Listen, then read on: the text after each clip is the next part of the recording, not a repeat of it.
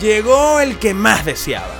Es el podcast de Lavero, quien les dirá todo lo que muchas piensan y ninguna otra se arriesga, así como es ella, sin rodeos ni pelos en la lengua, con la voz más sexy de Venezuela.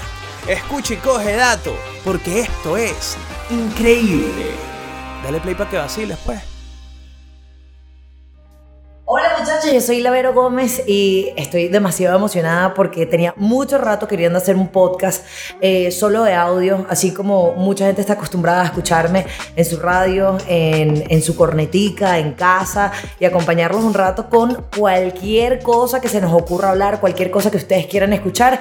Este podcast se llama Increíble, como mi nuevo show de stand-up y espero que les guste y espero además que sea útil.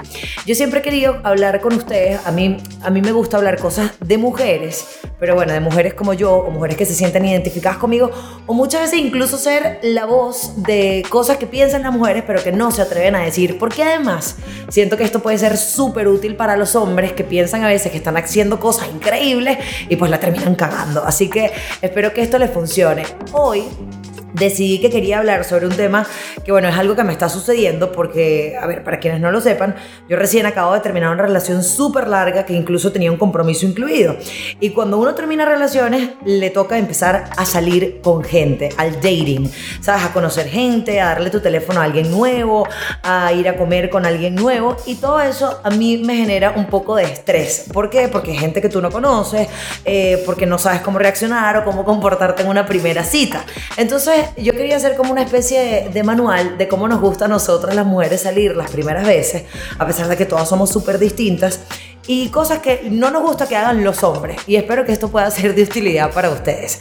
Por ejemplo, yo siento que las mujeres tenemos muchas, los hombres son como son, es decir, los hombres eh, de pronto se pueden arreglar un poquito más, verse un poquito mejor de lo que se ven, o sea, se peinaron, se fueron a cortar el pelo para una cita importante, o se ponen una pintica y ya después a los años uno sabe que los carajos van a estar con la franela pues ruñita para dormir, ¿entiendes? Uno entiende que eso va a suceder, pero en el caso de las mujeres, yo siento que muchas veces tenemos un manual de mentiras para las primeras citas y eso está mal, porque muchas mujeres aparentamos ser una cosa que realmente no vamos a hacer o que va a ser una actitud que no va a poder perdurar en el tiempo. Por ejemplo, a mí me pasa que cuando empiezo a salir con alguien nuevo es como yo soy una damita y soy toda seria y soy súper cuchi y luego es como que coño, por cierto, yo tengo un web show que trata de no ver nunca porque lo que digo es pura vulgaridad. Entonces yo creo que uno tiene que ser lo más auténtico posible, lo más genuino posible cuando va a conocer a alguien, sin coño de bola, sin mostrar todas las capas de una vez, pero sí ir metiendo sus cositas. Por ejemplo, yo no puedo ser la tipa más refinada, dulce y preciosa en la vida y que alguien después vea lo que yo hago en internet, que es que, mi amor, te estás metiendo un huevo en la boca en entregrado. Pero ojo, también hay un poquito de separar lo que somos en nuestra vida pública y en nuestra vida privada. Entonces, esos manuales de mentiras que tenemos las mujeres para las primeras citas de comer como si fuéramos un pájaro, esa vaina es absurda, porque en unos meses, mi amor, te vas a terminar metiendo cuatro hamburguesas delante del mismo carajo que ayer pediste, no, una ensaladita, yo me cuido full, porque además uno es así. Lo único bueno creo de, de empezar a salir con gente es que uno se, se trata de cuidar, arreglar más, eh, uno quiere hacer ejercicio, ¿por qué? Porque uno sabe que uno va a tirar por primera vez con alguien. Entonces, claro, tú no te quieres ver hecho ñoña, como ya tenía seis años, con una pareja que tenía, que ya te conocía, que ya te quería, que ya sabes. Después que se encariñen, uno se puede echar a morir, pero antes no. Entonces, ese manual de mentiras no va a funcionar y a perdurar en el tiempo. Yo, por ejemplo, siempre parto de la teoría de ser súper sincera. Es decir, yo siempre lo digo, y perdón para la gente que no me conoce, yo soy una tipa que se echa pedos. O sea, eso no me interesa. Yo me echo pedos delante de mis amigos, me echo pedos delante de todo el mundo. Entonces, claro, yo no puedo entrompar una, una relación en una primera cita y que, bueno, por cierto, para que sepas, yo me he hecho burda de No, eso no, no lo puedes decir en una primera cita. Está mal, muchacha. En ese caso, sí tenemos que mentir un poquito. Ahora, el manual de mentiras de yo no soy celosa, a mí no me importa, sé libre, sal con tus amigos. Eso tampoco te va a perdurar en el tiempo, así que hay que parar. Hay una cosa que a mí me, me angustia y yo siempre digo que no es lo mío, eh, esos tipos que te caen que son súper intensos, esos tipos que te echan los perros y de una vez son ramos de flores y tú eres lo más bello, o que te entrompan demasiado directamente, tipo, mira, tú me gustas, tú me gustas yo quiero salir contigo porque tú me interesas como mujer. Es como, wow, me pudiste haber invitado a almorzar y ya, y de pronto la conversación fluye un poco mejor. Eh, yo no sé, muchachos, si esto puede ser útil para ustedes, pero desde mi punto, a mí me gusta más cuando la cita o la primera cita va demasiado relajada. Eh, a mí me gusta que sí entender que yo te gusto, que hay una química, pero no me lo tienes que hacer saber tan claro. Es decir, no me tienes que decir, tú me gustas como mujer, eres preciosa, mi sueño es estar contigo, yo te bajaría el... Porque es básicamente como perder a una mujer o a un hombre en los primeros 10 días de relación. Es decir, entre menos intensa se ponga la cosa, yo creo que puede funcionar muchísimo mejor. Es tipo, mira, ¿quieres ir a almorzar? Y ya. Y así tú entiendes, eh, a mí me gusta el tipo, yo le gusto al tipo, vamos a ir a almorzar y vamos a ver si fluye una conversación. Hay una cosa que yo siento que no es negociable. Cuando tú tienes o no tienes química con alguien. Es decir, la química no es algo que se va generando en el tiempo. Es que si a ti te gusta un tipo, te gustó desde la primera vez que lo viste, algo te gustó, algo te atrajo, de pronto te quedaste pensando en ese carajo o en esa chama y por ahí todo va a empezar a funcionar. Yo no soy partidaria de, bueno, quizás con el tiempo me vaya encariñando, quizás con el tiempo el tipo me va a gustar un poco más. Yo creo que si no te gusta al principio, no te va a gustar. Obviamente yo no creo que el amor a primera vista exista, lo que siento es que la química a primera vista o hay química ahí, hay gente con la que simplemente tienes piel, ¿sabes? Y, eso es súper cool. En las primeras citas, muchachos, para ustedes y niñas, no sé si están de acuerdo conmigo, empieza como una especie de guerra de poder. Entonces, no es que yo no te quiera escribir. Tú me gustas, yo la pasé buenísimo, pero yo tengo que hacerme la interesante. Es una guerra de poder, quizás es estúpida, quizás es absurda. Es quien se acerca primero. Yo te gusté, tú me gustaste, nos seguimos en Instagram, en este mundo tecnológico, o me pediste mi número y te lo di. Escríbeme, huevón. O sea, porque además normalmente son los hombres los que piden el teléfono. Si no me escribes, pues ya está, no, no, te interesé, o de pronto tú te quedaste cabezón de no le escribí, me da pena, o entras en esa guerra de poder. Por ejemplo, eh, pasa que yo creo que hoy día chancear es súper fácil. ¿Por qué? Porque tienes las redes sociales. Si a ti te gusta un tipo, lo primero que vas a hacer es darle follow. Le diste follow, le diste like. El tipo no te mandó un DM, déjalo ir. No está interesado. Pero esa guerra de poder incluso existe después de las primeras citas. O sea, tú sales con alguien y te pones a hablar con alguien, te invita a almorzar, te invita a almorzar una segunda vez, te invita a almorzar una tercera vez. Y todavía existe esa guerra de poder tonta de voy a esperar que sea él el que me diga los buenos días, voy a esperar que sea él el que me dé las buenas noches. Ahora, creo que es súper importante que uno no se ponga intenso, ninguno de los dos. Yo soy muy rara porque yo soy una tipa que soy como un gatico, no me gusta mucho el contacto, eh, no, no, me encanta que me mimen tanto, me gusta que todo fluya un poco más relajado, pero al mismo tiempo siento que, me, que si alguien me gusta me voy a encariñar demasiado rápido con esa persona y es como tercera cita que te quiero y después y qué mierda qué hice no no puedo decirle a un tipo que lo quiero porque es literalmente esta película de cómo perder a un hombre en 10 días así que esa guerra de poder existe en mi mente probablemente exista en la mente de los hombres de que quieren hacerse los interesantes pero al final eso termina siendo una ladilla. Y las mujeres, si se hacen las difíciles, también va a terminar siendo un súper fastidio. Ahora, Escribir todos los días. Y estas son cosas que estuve conversando con gente antes de hacer este primer podcast. Escribir todos los días cuando empiezas a salir. Yo creo que si ya saliste dos, tres veces, está bien que escribas todos los días. Ahora, Traten de no ponerse apodos, muchachos, por favor. Apodos después de la tercera cita está mal. Que le digas cuchicuchi, mi amor, mi vida. Yo creo que eso va a... Porque yo creo que al principio todo tiene que fluir en torno al queso, ¿sabes? Entonces, si la escalada es a nivel romántico, pues ya ahí la estás cagando. Después de que tengas el primer encuentro ya medio amoroso, beso, sexo, yo creo que la cosa entonces puede empezar a fluir por otro lado, depende de la vibra que les dé. Esa es otra. Yo creo que en mi época, yo, soy, yo tengo 36 años y mi generación era de la generación de, bueno, una niña de colegio privado, de monja, no sé qué tal. Y era como, si tú te acuestas con el tipo en, la primera, en las primeras citas, ni siquiera en la primera, en las primeras, el tipo va a pensar que tú eres una puta. Hoy día, obviamente, las generaciones de gente más joven no piensa así. De hecho, es como que vamos a tirar y vemos que fluye después. Y si funciona eso, podemos funcionar como pareja sin ningún tipo de problema.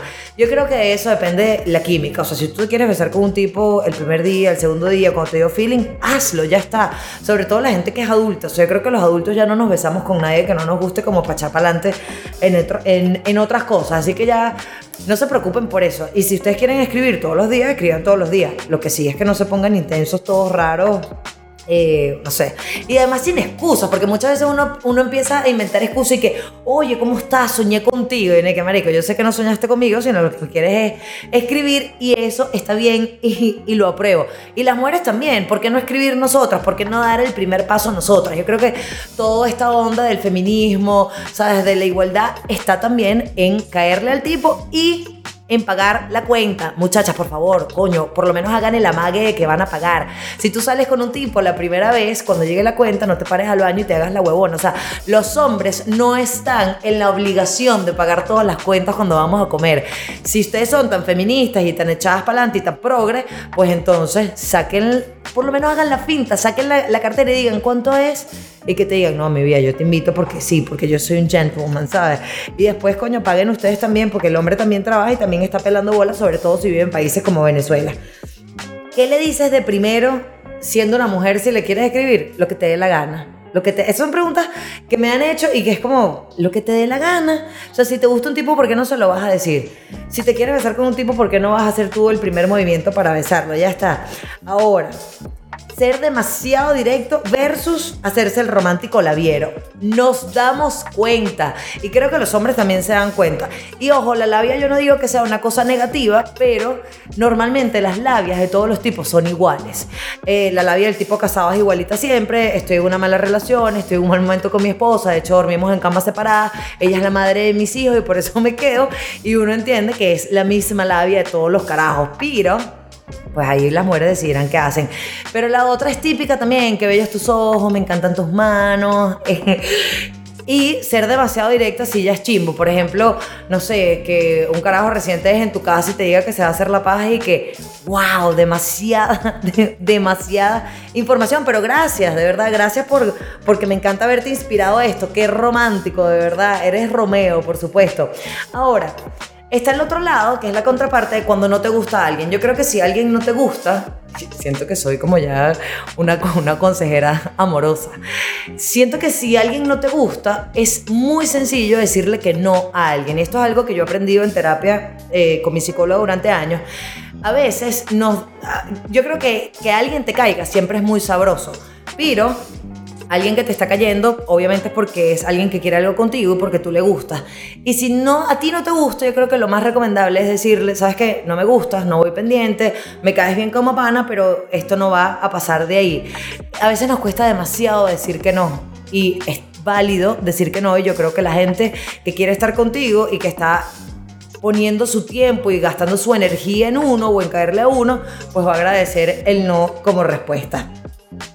Mostrarse el natural o producirse para dar una buena impresión en las primeras citas. Yo creo que todas y todos nos producimos demasiado para las primeras citas. Raro es cuando empiezas a salir con alguien que ya conocías, que te ha visto en la mierda, porque es como, yo sé que te estás vistiendo así, te estás maquillando todos los días por mí, pero yo creo que también eso es halagador y es súper sabroso y hay que aprovecharlo, muchachos. Es como el sexo, sea, uno sabe que no va a tirar como un loco, no va a tener relaciones sexuales como un loco después de muchos años de relación, aunque sería lo ideal seguir con, ¿sabes? con un ritmo sexual, eh, bueno, por lo básico, ¿no? Un par de veces a la semana. Pero al principio esa caedera de latas en un restaurante, esa caedera de latas en el carro, esa vaina que es como un queso descontrolado, a mí me parece que es una delicia que uno tiene que aprovechar, al igual que los tipos se arreglen para ti, que tengan detalles, etc. Temas que no deberíamos tocar en las primeras citas. Coño, yo creo que no se debería hablar que sí de los exnovios, ¿sabes? Yo tengo un cuento, por ejemplo, de un novio que fue, o sea, uno de mis novios. Eh, el carajo salió en una primera cita con una chama y la chama en la primera, o sea, como que se dieron los besos. Y después de esa de besos quedaron en ir a comer al par de días. Y la chama se apareció en la primera cita con un cuaderno.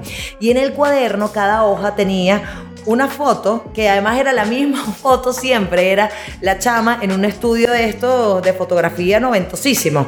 Y era la misma pose de la chama sentada adelante y el chamo abrazándola por detrás.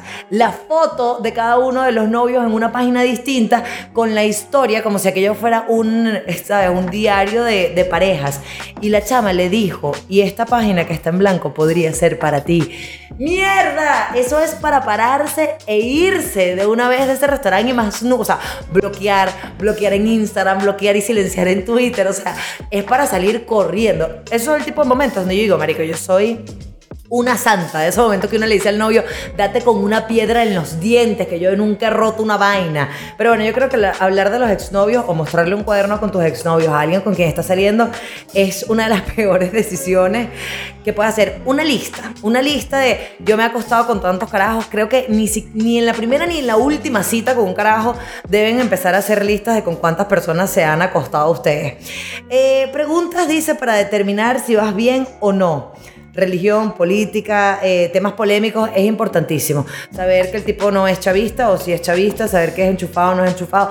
O yo creo que sí hay que preguntar para saber más o menos con quién se está empatando uno prestarse demasiado rápido para hacer un sexting o no. Eso ya lo hablamos, muchachos. Si a ustedes les provoca, háganlo. Yo creo que de esto, de esto va el amor y de esto va a dejar fluir la energía entre dos personas hagan lo que les dé la gana. Si una chama les da queso, escríbanle. Si una chama les gusta, escríbale. No, que no me va a parar. No lo sabes, escríbele. Ese chamo no me gusta, ese chamo eh, a mí me gusta, pero me da pena porque él me debería caer a mí. No, si te gusta el chamo, cáele. Sean libres, muchachos, y hagan lo que les dé la gana. Bueno, me gustó hablar con ustedes. Me gustó mm, este primer intento de podcast. Espero que a ustedes les guste. Eh, si ustedes tienen cosas distintas que quieren hablar de las primeras citas, incómodas, incómodas, no incómodas, cómo pararse, qué excusa meter, eh, cuándo presentar a tus padres, cuándo tirar, por favor, hágamelo saber, arroba Lavero Gómez. Esas son mis cuentas en Instagram y en Twitter. Les mando un beso, un abrazo y pues nos reencontramos pronto por acá de nuevo. Esto fue increíble. Una producción del Patio Content Studio bajo la dirección de Juan Carlos Martínez y John da Silva. La producción de Valeria Rodríguez, Erika Ojeda, Cristian Rauseu, Alejandra Sánchez y Fran Josbel Rodríguez. El diseño de María Alejandra Gómez y la edición de Alfredo Ojeda. Increíble.